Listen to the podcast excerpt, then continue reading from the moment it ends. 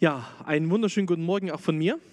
Ähm, ich freue mich, dass wir heute weitermachen können in der Reihe, die uns ja schon seit letztem Jahr beschäftigt und wahrscheinlich auch noch ein ganzes Stück beschäftigen wird, die Jesus-Biografie.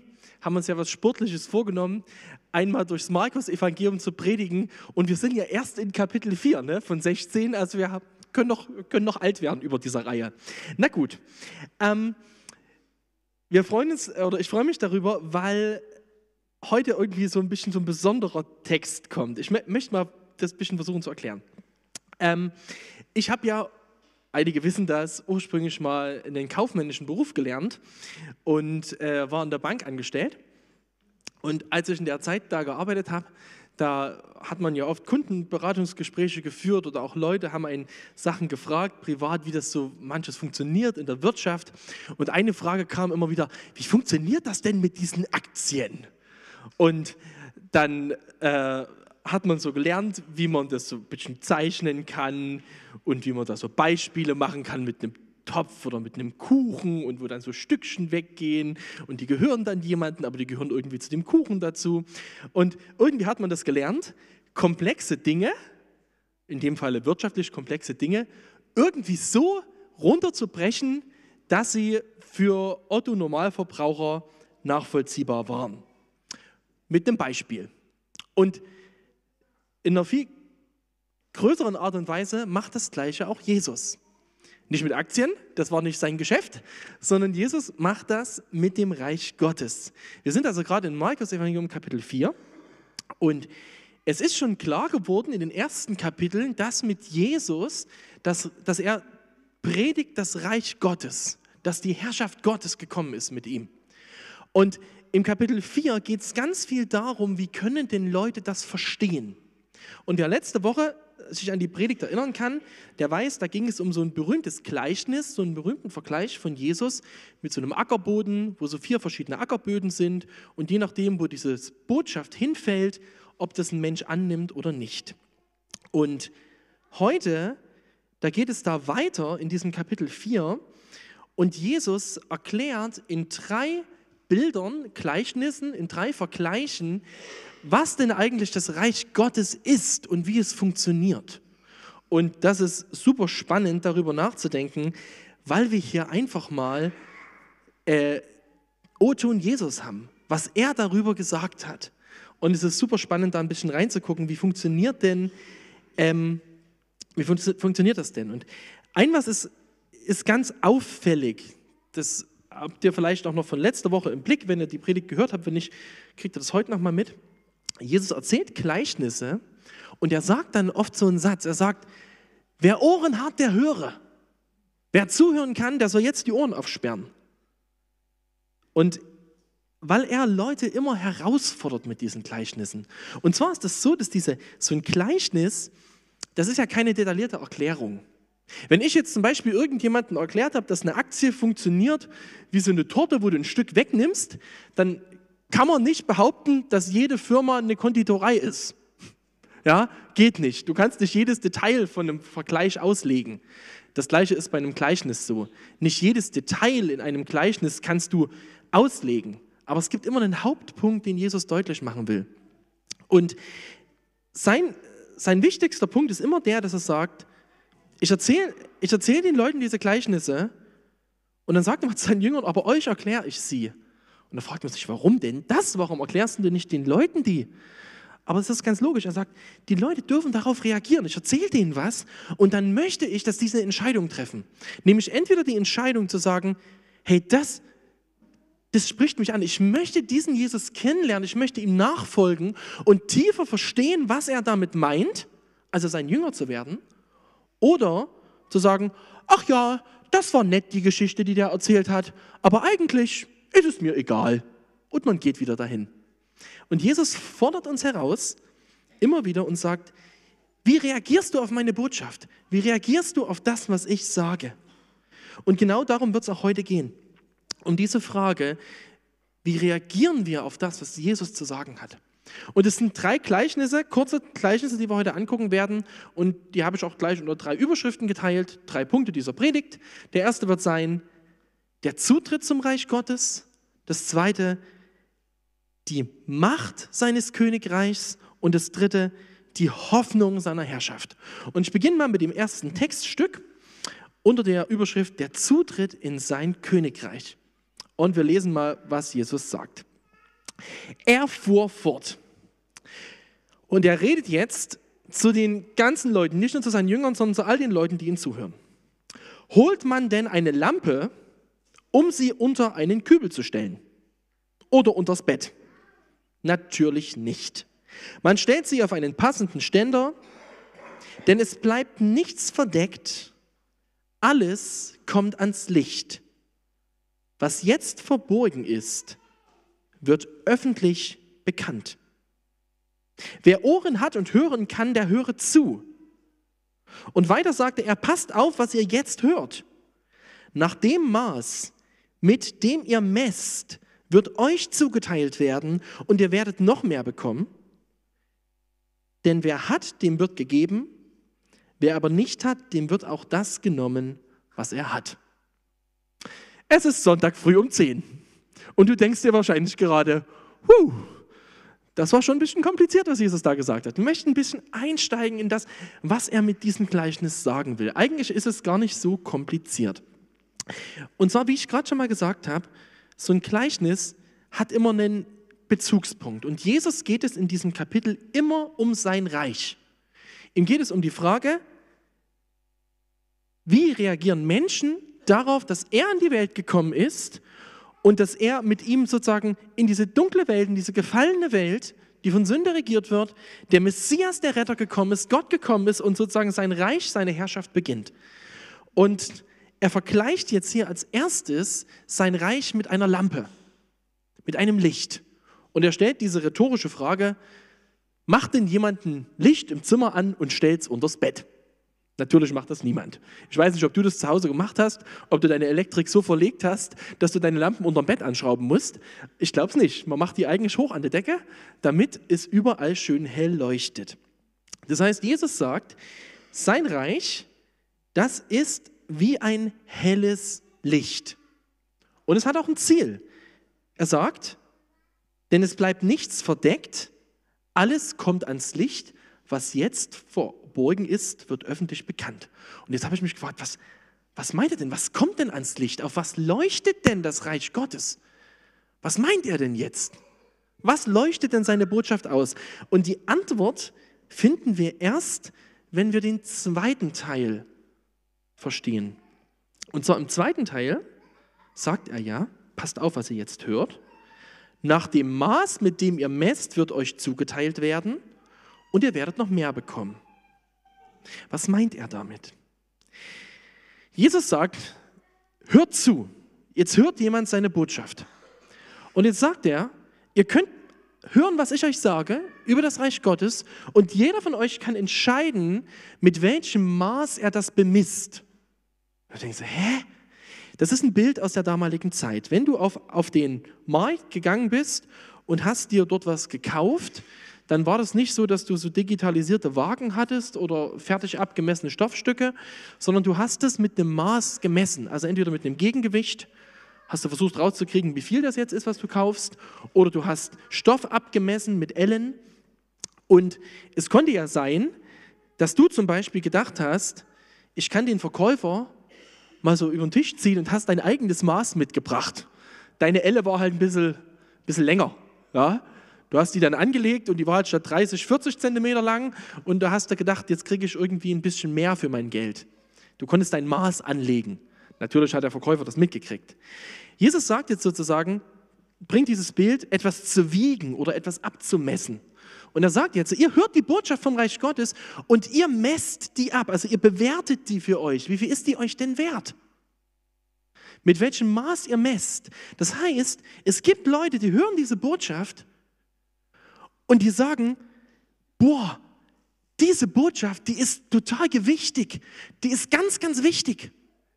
Die, die, die muss ich glauben. Und dann sagt er diesen Satz danach, er sagt, ihr die Maß, die ihr messt, werdet ihr zugeteilt bekommen und werdet noch mehr bekommen. Was er damit meint ist, wer diese Botschaft hört von Jesus und die einen hohen Wert beimisst, wer sagt, ja, das ist wichtig, dem möchte ich nachfolgen, der, der, der glaubt diese Botschaft und er wird als Folge dessen von Gott gesegnet werden. Er wird noch mehr dazu bekommen. Das heißt nichts anderes, als der, der die Botschaft des Reiches Gottes glaubt und sie für voll nimmt, sogar noch mehr bekommen wird, nämlich das Reich Gottes selbst. Er wird erben von Gott. Er wird von Gott viel mehr bekommen, was er sich noch gar nicht vorstellen kann. Er wird nämlich selber mal in diesem Reich mit Jesus leben. Und auf der anderen Seite sagt er, kann es auch sein, dass Leute diese Botschaft bemessen und sie schätzen sie gering. Die sagen, naja, das mit dem Jesus, das ist schon nett, der hat vielleicht geschichtlich gelebt, aber ganz ehrlich, so eine Botschaft von einem König, der will, dass ich ihm nachfolge und der will auch noch in mein Leben reinreden, das ist mir zu viel. So ein bisschen Jesus, das ist ja nett, aber ich möchte ihn wirklich nicht als König. Und da sagt Jesus, wenn du so reagierst auf seine Botschaft, wird dir sogar noch das genommen, was du hast. Damit meint er, im Endgericht, wenn Jesus wiederkommt, wirst du ne, sogar dein Leben verlieren und wirst sogar gerade stehen müssen für dein eigenes Leben und Strafe kassieren. Das meint Jesus damit. Er meint, messt, er sagt, hört gut zu. Mit dem Maß, mit dem ihr messt, also mit der Art und Weise, wie ihr diese Botschaft einschätzt, wie wichtig ihr sie nehmt, das entscheidet darüber, ob ihr gesegnet werdet oder ob ihr ins Gericht kommt. Und jetzt ist die Frage, ob wir das verstanden haben, was das mit dem Licht meint. Und jetzt kann man das ein bisschen besser verstehen. Ähm, in Auslegung, den ich sehr mag, Hans Bayer hat den HTA-Kommentar geschrieben. Der hat dazu Folgendes geschrieben. Das menschliche Herz wird durch das Licht, wird damit durchleuchtet. Dass es schließlich ans Licht kommt. Wer sich der Gottesbotschaft widersetzt, dessen Herzenshaltung tritt zutage. Das Reich Gottes ist wie ein Licht, was in einem Zimmer angezündet wird und es will alles durchleuchten. Und dieses Licht ist am Ende, oder wo es angezündet wird, wo es hinleuchten soll, ist dein Herz. Darauf zielt die Botschaft des Reich Gottes. Wenn du die Botschaft von Jesus hörst, wenn du das Evangelium hörst, wenn du dich damit beschäftigst, wenn du ihn liest, dann wirst du merken, dass es tief in dein Leben hineinleuchtet dass es dich herausfordert. Es deckt unsere Lebenswerte auf. Es stellt uns die Frage, auf was vertraust du eigentlich in deinem Leben? In was investierst du dich? Was glaubst du wirklich? Welchem König folgst du? Folgst du dir selber und deiner eigenen Agenda oder folgst du wirklich Jesus und sagst, ja, er ist mein König und er darf in mein Leben hineinreden? Es hinterfragt uns, auf was hoffst du eigentlich? Hoffst du darauf, dass sein Reich kommt? Und da werden wir dann später noch drüber reden, in dem nächsten Gleichnis, dass sein Reich kommt, dass es sich ausbreitet und dass du mal mit ihm in der Ewigkeit leben wirst? Oder ist deine Hoffnung eigentlich nur auf dieses Leben begrenzt und auf deine Leistung, auf vielleicht ein bequemes Leben, auf Wohlstand, auf was auch immer? Das, das Evangelium, das durchleuchtet unser Herz. Und Jesus sagt, es kommt darauf an, wie ernst ihr diese Botschaft nehmt, ob ihr das zulasst. Das Reich Gottes, sagt er, ist für die, die es zulassen, dass das Licht in ihr Leben leuchtet und die sagen, ja, ich nehme diese Botschaft ernst, ich möchte diesem König folgen. Glaube in der Bibel bedeutet nicht einfach nur, es für wahr zu halten, dass es Jesus gibt. Auch die Dämonen wissen, dass es Jesus gibt, schreibt Jakobus mal, und sie fürchten sich vor ihm. Glaube bedeutet nicht einfach was für wahr zu halten.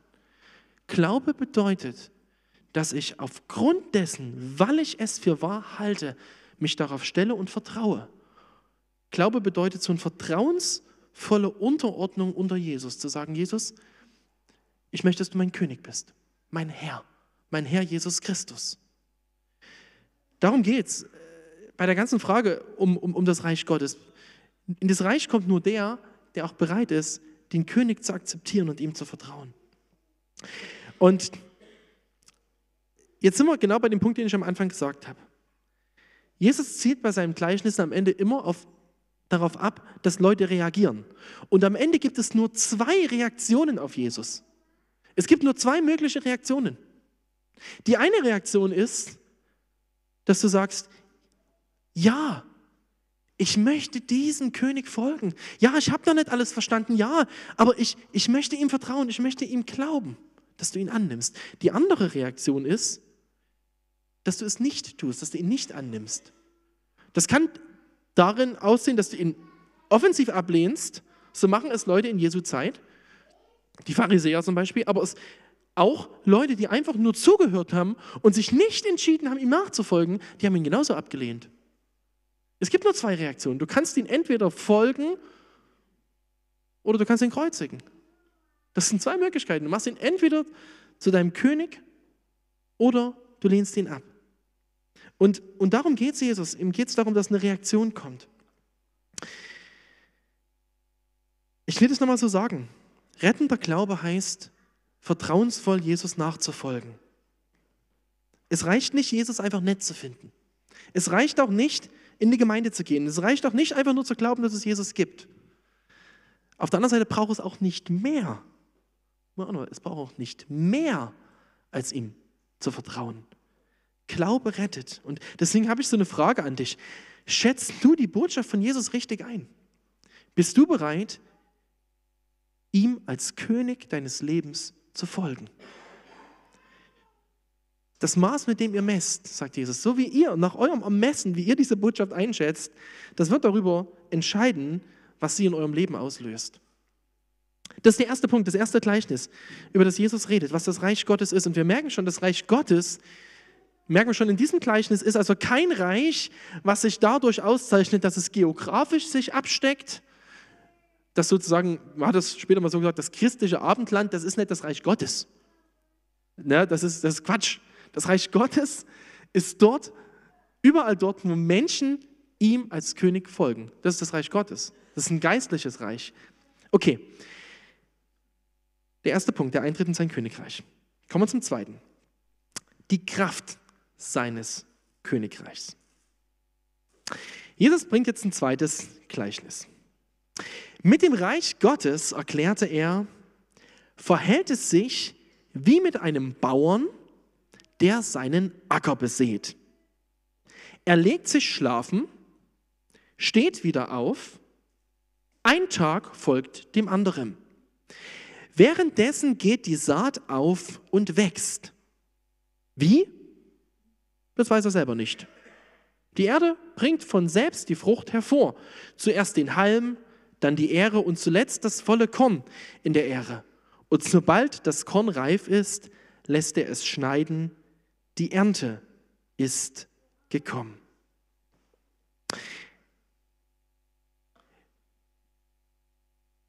Um den Text richtig einzuschätzen. Bisher, Markus Kapitel 4, hatten wir zwei Gleichnisse. Der vierfache Acker und das Licht. Und beides Mal ging es Jesus um die Verantwortung des Menschen. Hört zu reagiert richtig darauf. Jetzt beleuchtet Jesus eine andere Seite. Jetzt geht es ihm um einen anderen Aspekt. Jetzt betont er nämlich die Kraft hinter dem Reich Gottes und die Kraft des Evangeliums. Er beschreibt einen Bauern, der seine Arbeit tut. Und es ist ja heute immer noch genauso. Was kann ein Bauer machen? Er kann einen Acker vorbereiten, er kann aussehen, er kann den Acker auch pflegen, aber das, was aufkeimt, das Leben entsteht und dass das wächst, das kann der Bauer nicht machen. Waren äh, dieses Jahr, oder wir fahren meistens nach Oberbayern in den Urlaub zu einer Familie, die hatten, hat eine große, große Kuhwirtschaft und auch eine große Landwirtschaft. Und da haben wir uns viel unterhalten mit denen über ihre Landwirtschaft und so dieses sehr, sehr spannend. Ne? Also ein ganz anderer Lebensrhythmus, wie die Bauern so leben, super spannend. Und habe gedacht, die, die, können wirklich alles machen. Die können zur richtigen Zeit äh, die Felder bestellen und die gucken aufs Wetter, wann, wann, wann müssen sie schneiden und alles das.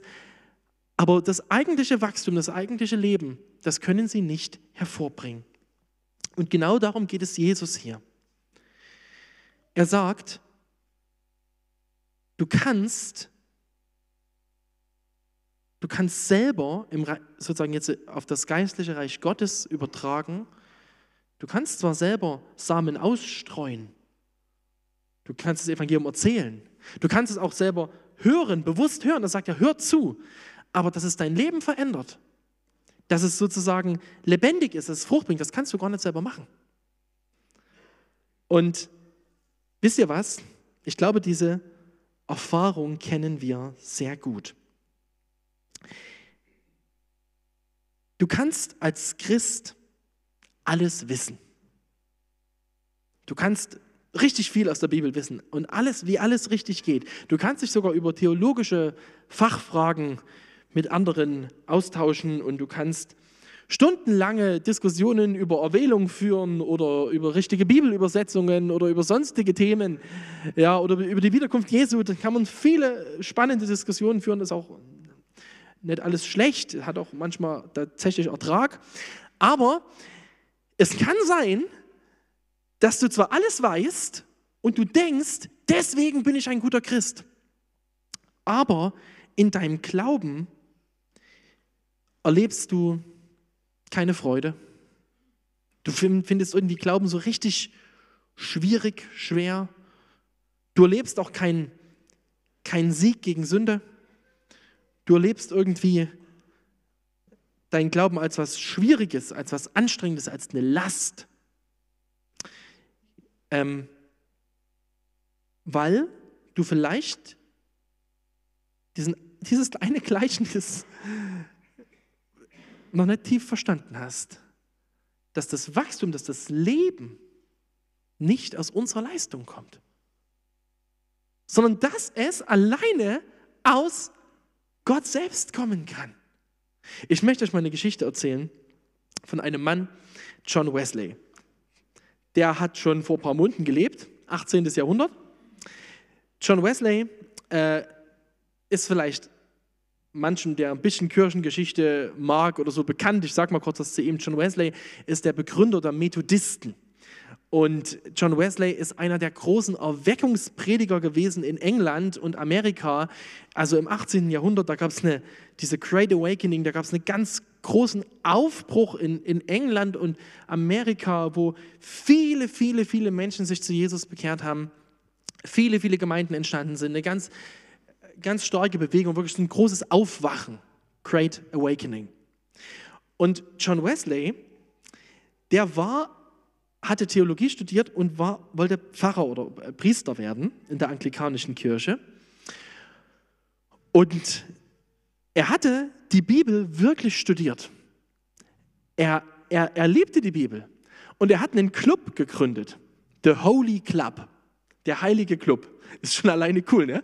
So, jetzt mit so ein paar Freunden, haben sich getroffen, der Heilige Club, und sie haben sich vorgenommen, wir studieren die Bibel und wir werden sie tief kennenlernen und wir werden das leben. Das war ihr großes Ziel. Und er war wirklich, der wollte Jesus gefallen, der wollte Gott gefallen, unbedingt. Und dann hat er sich vorgenommen, bevor er seine erste Priesterstelle antritt, da will er nochmal so richtig was für Jesus machen und ist mit dem Schiff nach Nordamerika gefahren, in die damaligen Siedlerprovinzen, das war noch äh, vor der Unabhängigkeitserklärung, in die, in die englischen Siedlungen dort und wollte dort missionieren. Und er ist dorthin gefahren und auf dem Weg über den Atlantik kommt ein unfassbarer Sturm auf. Und die haben gerade dort so eine, so eine Bibelstunde gemacht auf dem Schiff. Da waren so auch so ein paar andere Missionare dabei. Und, und die haben gesungen. Und, und dann kam eine Welle und ist über das Boot hinweg. Und der John Wesley hat übelst Angst bekommen und die haben einfach weiter gesungen. Und dann hat sie gefragt, warum singt ihr denn weiter? Habt ihr gar keine Angst? Und dann geben sie ihm zur Antwort, dass sie sich nicht fürchten vor dem Tod, weil sie wissen, wo sie hingehen werden. Weil sie, sich, weil sie genau wissen, wo sie hingehen werden. Und John Wesley hört es und merkt auf einmal, dass er das überhaupt nicht nachvollziehen kann. Der sieht bei diesen Leuten eine Vertrautheit und eine Hoffnung in Jesus, die er überhaupt nicht kennt. Und später hat er kapiert, er war gar kein Christ. Es dauert noch ein Stück. Als er wieder zurück in England ist, im Jahr, im Jahr 1738, dass er wirklich durch eine Vorlesung des Römerbriefs versteht das Evangelium. Und dass er versteht, dass es nicht auf seine Leistung ankommt, nicht auf seine Werke, nicht auf, nicht auf seinen Holy Club, den er, den er vorhatte, wo er alles richtig machen wollte, sondern alleine auf eine Sache, auf Jesus. Und dieser Mann, studierter Theologe, Priester und Missionar, bekehrt sich. Er lernt das erste Mal Jesus kennen. Verrückt, oder? Und ganz ehrlich, gar nicht so weit weg, oder? Unser Herz ist zutiefst religiös. Wir ticken zutiefst religiös. Wir denken zutiefst immer wieder, es geht um meine Taten, es geht um mein Wissen, es geht um meine Moral und um meinen Ruf. Wenn die anderen gut über mich denken, wird Gott schon auch gut über mich denken. Aber was heißt das? An wen glaubst du dann? Wem vertraust du dann? Dir selber. Dann glaubst du an dich selbst. Du glaubst dann nicht an Jesus, du glaubst dann an dich selbst, an deine Gerechtigkeit und daran, dass du es schon hinkriegst. Das Evangelium ist genau das Gegenteil. Das Evangelium sagt uns, ich vertraue auf Jesu Taten. Ich vertraue auf seine Worte. Ich vertraue auf seine Gerechtigkeit. Ich vertraue darauf, dass er mich vor Gott in Ordnung bringt. Und genau hier liegt das Geheimnis des Reiches Gottes. Wie geschieht Leben? Wie geschieht Veränderung in meinem Leben? Es geschieht nur dadurch, Jesus sagt mal, jemand kann nur in mein Reich hineinkommen, indem er neu geboren wird. Indem ein neues Leben in dir entsteht, indem ein neues Leben in dir ist. Und das ist genau das, was Jesus in dem Gleichnis sagt, dass die Saat eingesät wird und daraus etwas wächst. Und das Leben, das kann nur Gott selbst geben.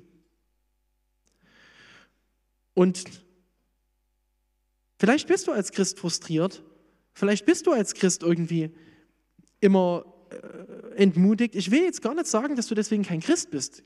Versteh mich bitte nicht falsch. Es gibt auch Christen, die entmutigt sind, definitiv. Aber egal, es zählt für jeden immer die gleiche Botschaft. Was steht im Mittelpunkt deines Christseins? Deine Leistung oder Jesu Leistung? Und ich will dir total Mut machen heute, bewusst darüber nachzudenken, was setzt du in die Mitte deines Christseins? Natürlich möchten wir als Christen, also ich muss noch John Wesley weitererzählen. John Wesley gründet danach ja trotzdem die Methodisten. Er macht trotzdem weiter damit, dass sie systematisch Bibel studieren. Sie machen eine, eine Kleingruppengemeinde. Er, er, wird Prediger. Viele, viele werden, finden dadurch Jesus. Methodisten kommen von Methodik, also sie gehen methodisch ran ans Christsein, Bibelstudium, Kleinkreise, Gebetskreise. Wir stehen alle irgendwie auf diesen Schultern. Wir sind also so ein Vorgründer unserer Bewegung auch mit. Und, und er will natürlich danach auch ein anderes Leben leben, aber er versteht, es kommt nicht aus mir. Es kommt daraus, dass das Evangelium mich verändert. Wir feiern heute Abend mal in dem Gottesdienst. Und ich möchte dich bewusst einladen, möchte sagen, mach mal, mach mal eine Überprüfung an dir selbst. Warum gehst du zum Abendmahl? Ist das Abendmahl für dich so eine Art Belohnung, wo du so denkst, das kriege ich so ein bisschen als, das kann ich, diese Woche kann ich es nehmen, weil ich habe mich, hab mich sehr gut benommen letzte Woche. Gott ist bestimmt zufrieden mit mir. Da kann ich mir diesen Sonntag das Abendmahl gönnen. Wenn du, ja, das ist religiöses Denken. Gott wird schon zufrieden mit mir sein. Ich habe mich doch gut benommen. Aber darum geht es doch im Abendmahl nicht. Es geht doch nicht darum, dass du auf dich vertraust. Um was geht's? Wir gehen zum Abendmahl, weil wir das kleine Gegenteil ausdrücken. Wir drücken aus, Jesus, es gibt eine einzige Sache, auf die ich vertraue, warum ich glaube, dass ich vor Gott gerecht werde, nämlich, dass du deinen Leib gegeben hast für mich und dass dein Blut geflossen ist für mich. Dass du für mich meine Schuld bezahlt hast, weil ich es hätte nicht tun können.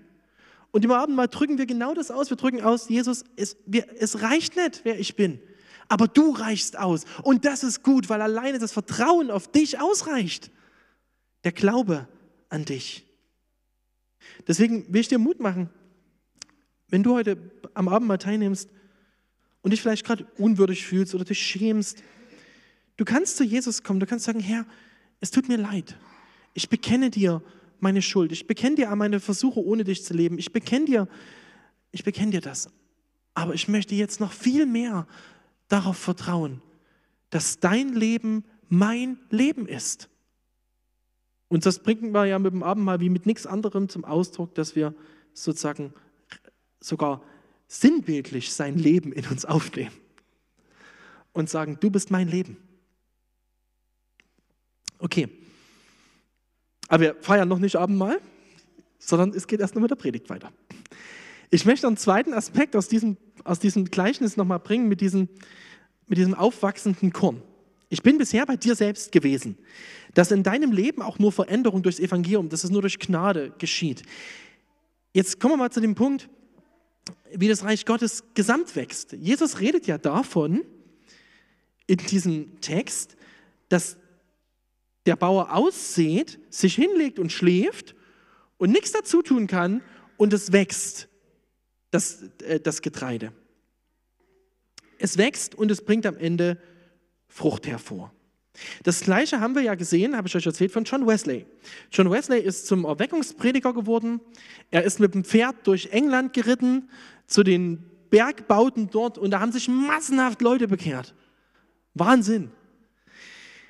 Was war das Geheimnis seines Erfolgs? Ich kann es dir sagen, dass es nicht sein Erfolg war. Das war das Geheimnis seines Erfolgs. Es war nicht sein Erfolg. Denn John Wesley hätte genauso dort predigen können, es wäre nichts passiert, egal wie sehr er sich Mühe gegeben hätte. Ich möchte euch mal noch einen anderen Mann vorstellen. Ich war nämlich mit meiner Frau letzte Woche drei Tage in Prag. Und das ist in Prag äh, beim Rathausplatz ein Denkmal von Jan Hus. Ähm, Jan Hus war ein böhmischer Gelehrter, ein Theologe, der äh, in Prag gelehrt hat und wer ein bisschen sich geschichtlich auskennt, der sieht bei seinem Geburtsdatum, 14. bis 15. Jahrhundert, guckt mal auf sein Todesdatum, 1415. Das ist genau 102 Jahre bevor in Wittenberg Martin Luther seine Thesen an die Schlosskirche hämmert. Warum ist mir das wichtig? Jan Hus hatte 100 Jahre vor Martin Luther schon die gleichen Erkenntnisse. Nämlich hat er hat studiert, er, er war erst Pfarrer, dann war er genauso wie Luther äh, äh, Doktor an der Universität und er hat kapiert, dass das Evangelium und der Glaube allein Menschen rettet. Er war ein Reformator. Und was hat er gemacht? Er hat die Missstände der Kirche angeprangert, wie Luther später auch. Und was ist passiert? Er wurde geladen zum Reichstag, zum Konzil, so wie Luther auch. Nur ging es bei ihm anders aus. Jan Hus wurde 1415 für seinen Glauben und seine Lehre in Konstanz verbrannt. Auf dem Scheiterhaufen. 100 Jahre später, 102 oder ein paar ja, Jahre später, steht Luther mit der gleichen Erkenntnis genauso vor diesen Obrigkeiten. Und was geschieht bei ihm? Es hält jemand seine Hand über ihn. Und zwar nicht in allererster Linie der Kurfürst von Sachsen, sondern in allererster Linie Gott selbst. Und Martin Luther wird nicht hingerichtet, sondern seine Predigten führen zu einer Reformation, zu einer großen Erweckung in Europa. Jetzt könnte man sich fragen, warum war denn der Jan Hus nicht so erfolgreich wie Luther? Die Antwort ist ganz einfach, weil es nicht sein Erfolg war und auch nicht Luthers Erfolg, sondern sie haben beide das Richtige gemacht. Sie haben beide sich für das Evangelium eingesetzt.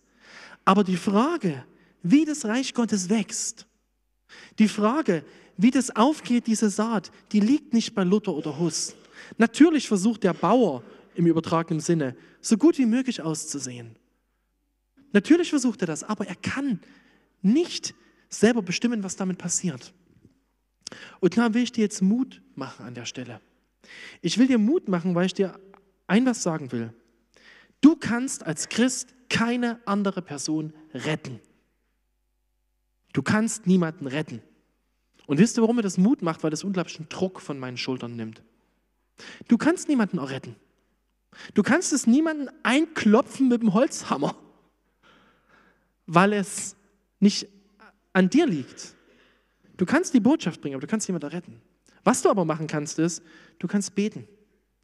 Denn es ist Gottes, Gottes, nur Gottes Möglichkeit, Leben zu schaffen Und nur ihm können wir da vertrauen. Ich will dir Mut machen. Betet für Menschen, dass sie in dieses Reich Gottes kommen. Bete dafür, dass in ihrem Herzen Leben entsteht. Bete auch selber für dich, dass Gott dir Wachstum immer mehr schenkt. Aber lass dir auch gesagt sein, Jan Hus und Martin Luther, sie haben beide das Richtige verkündigt. Und bei dem einen war es eine Reformation, bei dem anderen nicht. Es liegt nicht an uns. Denn das lehrt uns diese Geschichte von diesem aufsprießenden, von diesem aufsprießenden äh, Ähren. Ich lese nochmal das Ende. Die Erde bringt von selbst die Frucht hervor. Zuerst der Halm, dann die Ähre, zuletzt das volle Korn in der Ähre. Sobald das Korn reif ist, lässt er es schneiden, die Ernte ist gekommen. Es gibt einen Moment, an dem das Erntefeld Gottes sozusagen erntereif ist. Und das meint in dem Fall, dass es gewachsen ist und dass es abgesenzt wird. Und das ist ein Bild für das Gericht Gottes. Es gibt einen, einen Tag, da kommt Jesus wieder und da wird er sein Feld abernten. Und da wird er die Frucht sozusagen einbringen. Und wann dieser Tag ist, wann sozusagen diese Welt zu Ende geht und Jesus wiederkommt und die Frucht sozusagen die, die Kinder seines Reiches mit zu sich nimmt und die Menschen, die ihm nicht nachgefolgt sind, unter sein ewiges Urteil kommen, Wann dieser Tag ist, das weiß nur Jesus selbst.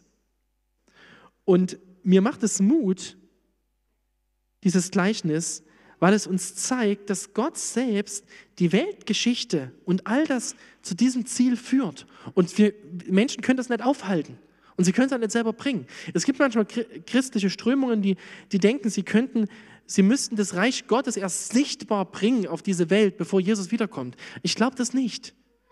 Gott selbst kümmert sich darum, dass sich sein Reich ausbreitet und er, und er führt die Geschichte dahin, dass es an einem Punkt so weit ist, dass er kommt und niemand kann sich ihm entgegenstellen, weil er die Kraft dahinter ist. Und mir macht das total Mut, weil es, mein, weil mir unglaublich hilft, die Perspektive auf mein Leben anders zu sehen. Weißt du, diese Gleichnisse laden dich ein, nicht zu denken, wie unsere, wie unsere Gesellschaft uns das lehrt, in Krisen und das und das und das, sondern einen großen Blick zu haben und eine Reich Gottes Perspektive einzunehmen und zu sagen, okay, ja, das stimmt, es passieren gerade Dinge, die sind nicht gut, aber ich warte ja darauf, dass Jesus wiederkommt. Das ist mein großes Ziel. Und das ist eine ganz andere Perspektive und eine mutmachende Perspektive, weil du weißt, niemand kann ihn aufhalten. Und damit kommen wir schon zu meinem letzten Punkt. Die Hoffnung seiner Herrschaft. Jesus schließt jetzt noch ein Gleichnis an, darüber rede ich noch ganz kurz. Dann habt ihr heute Morgen ganz schön was geschafft. Okay, das nächste Gleichnis. Womit sollen wir die Herrschaft Gottes noch vergleichen, fragte Jesus. Mit welchem Gleichnis sollen wir sie darstellen? Es ist wie bei einem Senfkorn. Das ist das kleinste aller Samenkörner, die man in die Erde sät. Und wenn es gesät ist, geht es auf und wird größer als alle anderen Gartenpflanzen. Es treibt so große Zweige, dass Vögel im Schatten nisten können. Jesus gebrauchte viele solcher Gleichnisse, um den Menschen die Botschaft Gottes verständlich zu machen. Er verwendete immer Gleichnisse, wenn er zu den Leuten sprach, aber seinen Jüngern erklärte er alles, wenn er mit ihnen alleine war. Jesus erzählt also jetzt dieses Gleichnis ganz ähnlich mit dem Senfkorn. Das Senfkorn ist biologisch gesehen nicht das kleinste Samenkorn, was es auf der Welt gibt, aber in dem Kontext von Jesus und in der Kontext der Zeit, wo er gerade lebt, ist es das Kleinste, was Leute verwenden. Ja, also nur falls du sagst, ich kenne aber noch ein kleineres. Ja, also das, gut, nur dass du es weißt. Also es ist das Kleinste, was die Leute dort verwenden. Und Jesus sagt, jetzt guckt euch so ein kleines, so Stecknadelkopf groß, so ein kleines Senfkorn an. Das fällt in die Erde. Und wenn es wächst, wird aus diesem mini kleinen Senfkorn in bis zu drei Meter hoher Strauch Baum, so ein Senfbaum, kann bis zu drei Meter hoch werden und da nisten sogar die Vögel drin. Was meint er damit? Er sagt damit, das Reich Gottes, das beginnt klein und unscheinbar, nahezu unbemerkt. Und es stimmt auch. Wisst ihr, Jesus kam in Galiläa zur Welt. Der hat in einem der provinziellsten Winkel des römischen Reiches angefangen zu lehren. In Rom hat es erstmal niemand mitbekommen. Das ging sehr klein los. Der Kaiser Augustus hat nicht erwartet, dass das, was dort in Galiläa passiert, 318 Jahre später ungefähr, 323 glaube ich war es, äh, die konstantinische Wende bringt und 385 das Christentum obliga obligatorische Staatsreligion im Römischen Reich wird. Das hat er nicht gewusst, zu was das führen wird. Aber Jesus sagt, es beginnt klein und unscheinbar. Und das, das war für die Leute damals eine überraschende Botschaft. Denn eigentlich haben die alle erwartet, wenn das Reich Gottes kommt, wenn der Messias kommt, dann muss es doch sichtbar passieren. Dann muss doch jeder sehen, dass Jesus, dass der Messias wirklich der Herrscher ist. Dann muss er die Römer aus dem Land schmeißen und dann muss das Gericht kommen und dann muss Israel wieder ein starkes Königreich werden und dann müssen die anderen kommen und in unserem Tempel anbeten. Das sagt die Bibel ja auch alles. Aber Jesus macht deutlich, das ist ein Prozess. Es passiert nicht sofort, es muss wachsen. Und er sagt, bis zu dem Moment, wo das Reich Gottes so gewachsen ist, bis zu dem Moment, wo es wirklich so groß ist, dass niemand es mehr übersehen kann, das dauert. Und mir hilft es auch zu verstehen, wie das Reich Gottes funktioniert. Denn wir leben bis heute in so einer Spannung. Wir glauben an Jesus Christus, dem höchst, der höchsten Autorität des Universums. Wir glauben, dass er alle Mächte besiegt hat. Das sagt uns die Bibel. Wir glauben, dass er der Schöpfer Gott ist. Und trotzdem erleben wir Krankheit. Trotzdem erleben wir, dass wir beten und niemand geheilt wird. Und manchmal erleben wir, dass Heilung geschieht. Trotzdem, wir glauben daran, dass unser Gott ein Gott des Friedens ist. Und trotzdem erleben wir auch unter Christen Streit und Zerbruch und manchmal Versöhnung. Und wir erleben, dass die Kraft des Reiches Gottes auf der einen Seite da ist, dass sie in uns lebt, dass wir anders leben können und auf der anderen Seite es noch nicht vollkommen da ist. Und genau das, genau das meint Jesus hier. Er meint, das Reich Gottes, das wird wirklich einmal so groß sein, wenn Jesus wiederkommt, was, was, was Jürgen am Anfang gelesen hat, da werden sich alle vor ihm beugen. Da wird niemand mehr widersprechen. Da wird jeder, auch, auch ob er es nicht will, sagt der Philipperbrief, auf die Knie gehen vor Jesus. Da wird jede Zunge bekennen, dass Jesus Christus der Herr ist. Da wird Jesus in Herrlichkeit erscheinen und da wird es kein Widerwort mehr geben. Und trotzdem ist es jetzt so, dass das Reich Gottes im Moment ganz anders wächst. Es wächst in Nordkorea, im Gefängnis, wo es nicht nach Macht und Herrlichkeit aussieht. Es wächst in Somalia in Schiffscontainern, wo Christen eingesperrt sind. Es wächst in China in der Untergrundkirche. Es wächst unter Muslimen, wo Menschen ihr Leben verlieren können, wenn sie sich zu diesem Christus bekennen. Und es wächst in Enttäuschungen der Krisen von Europa. Es wächst genau in dieser Welt. Dort wächst es unaufhaltsam. Niemand kann es stoppen und trotzdem nicht so pompös, wie man es erwartet hätte damals. Das ist diese, wie das Reich Gottes funktioniert. Irgendwie anders, nach anderen Regeln. Es ist schon da und doch noch nicht ganz. Und deswegen möchte ich dir jetzt Mut machen. Lass dich nicht verwirren. Lass dich nicht verwirren. Wenn du den Eindruck hast, aber Gott könnte doch jetzt handeln und er tut es nicht. Lass dich nicht verwirren. Gott selbst weiß, wie er handelt. Und lass dir nicht einreden, dass nichts in deinem Leben passiert, weil du zu wenig Glauben hättest. Dass Gott nicht heilt, weil du zu wenig glaubst oder was auch immer. Es liegt nicht an deiner Kraft. Die Kraft liegt in Gott selbst. Es ist nicht die Kraft deines Glaubens, sondern die Kraft, auf was du vertraust, was was verändert. Und die Bibel sagt uns, das Reich Gottes fängt an, so zu wachsen. Erst unscheinbar. Wir erleben Dinge, wo Gott eingreift, aber sie sind noch keine Garantie. Petrus schreibt mal Folgendes. Der Herr verzögert seine Zusage nicht, wie manche meinen. Das waren Leute, die haben gemeint, Jesus müsste doch jetzt endlich wiederkommen, er müsste doch in Macht und Herrlichkeit kommen. Wieso dauert das denn so lang? Wieso ist er denn noch nicht wieder da? Wieso ist er denn immer noch nicht da? Das war so ungefähr 70 nach Christus, ein bisschen früher, so 63 nach Christus. Da haben die Christen schon erwartet, dass Jesus wiederkommt. Und er sagt Petrus, der selber für seinen Glauben sterben wird, das ist sein Testament, sein letzter Brief, der Herr verzögert seine Zusage nicht, wie manche das meinen. Im Gegenteil, er hat Geduld mit euch, denn er will nicht, dass irgendjemand ins Verderben geht, sondern dass alle umkehren zu ihm. Warum ist Jesus noch nicht wiedergekommen? Warum dauert es noch an, bis das Reich Gottes in sichtbarer Herrlichkeit kommt?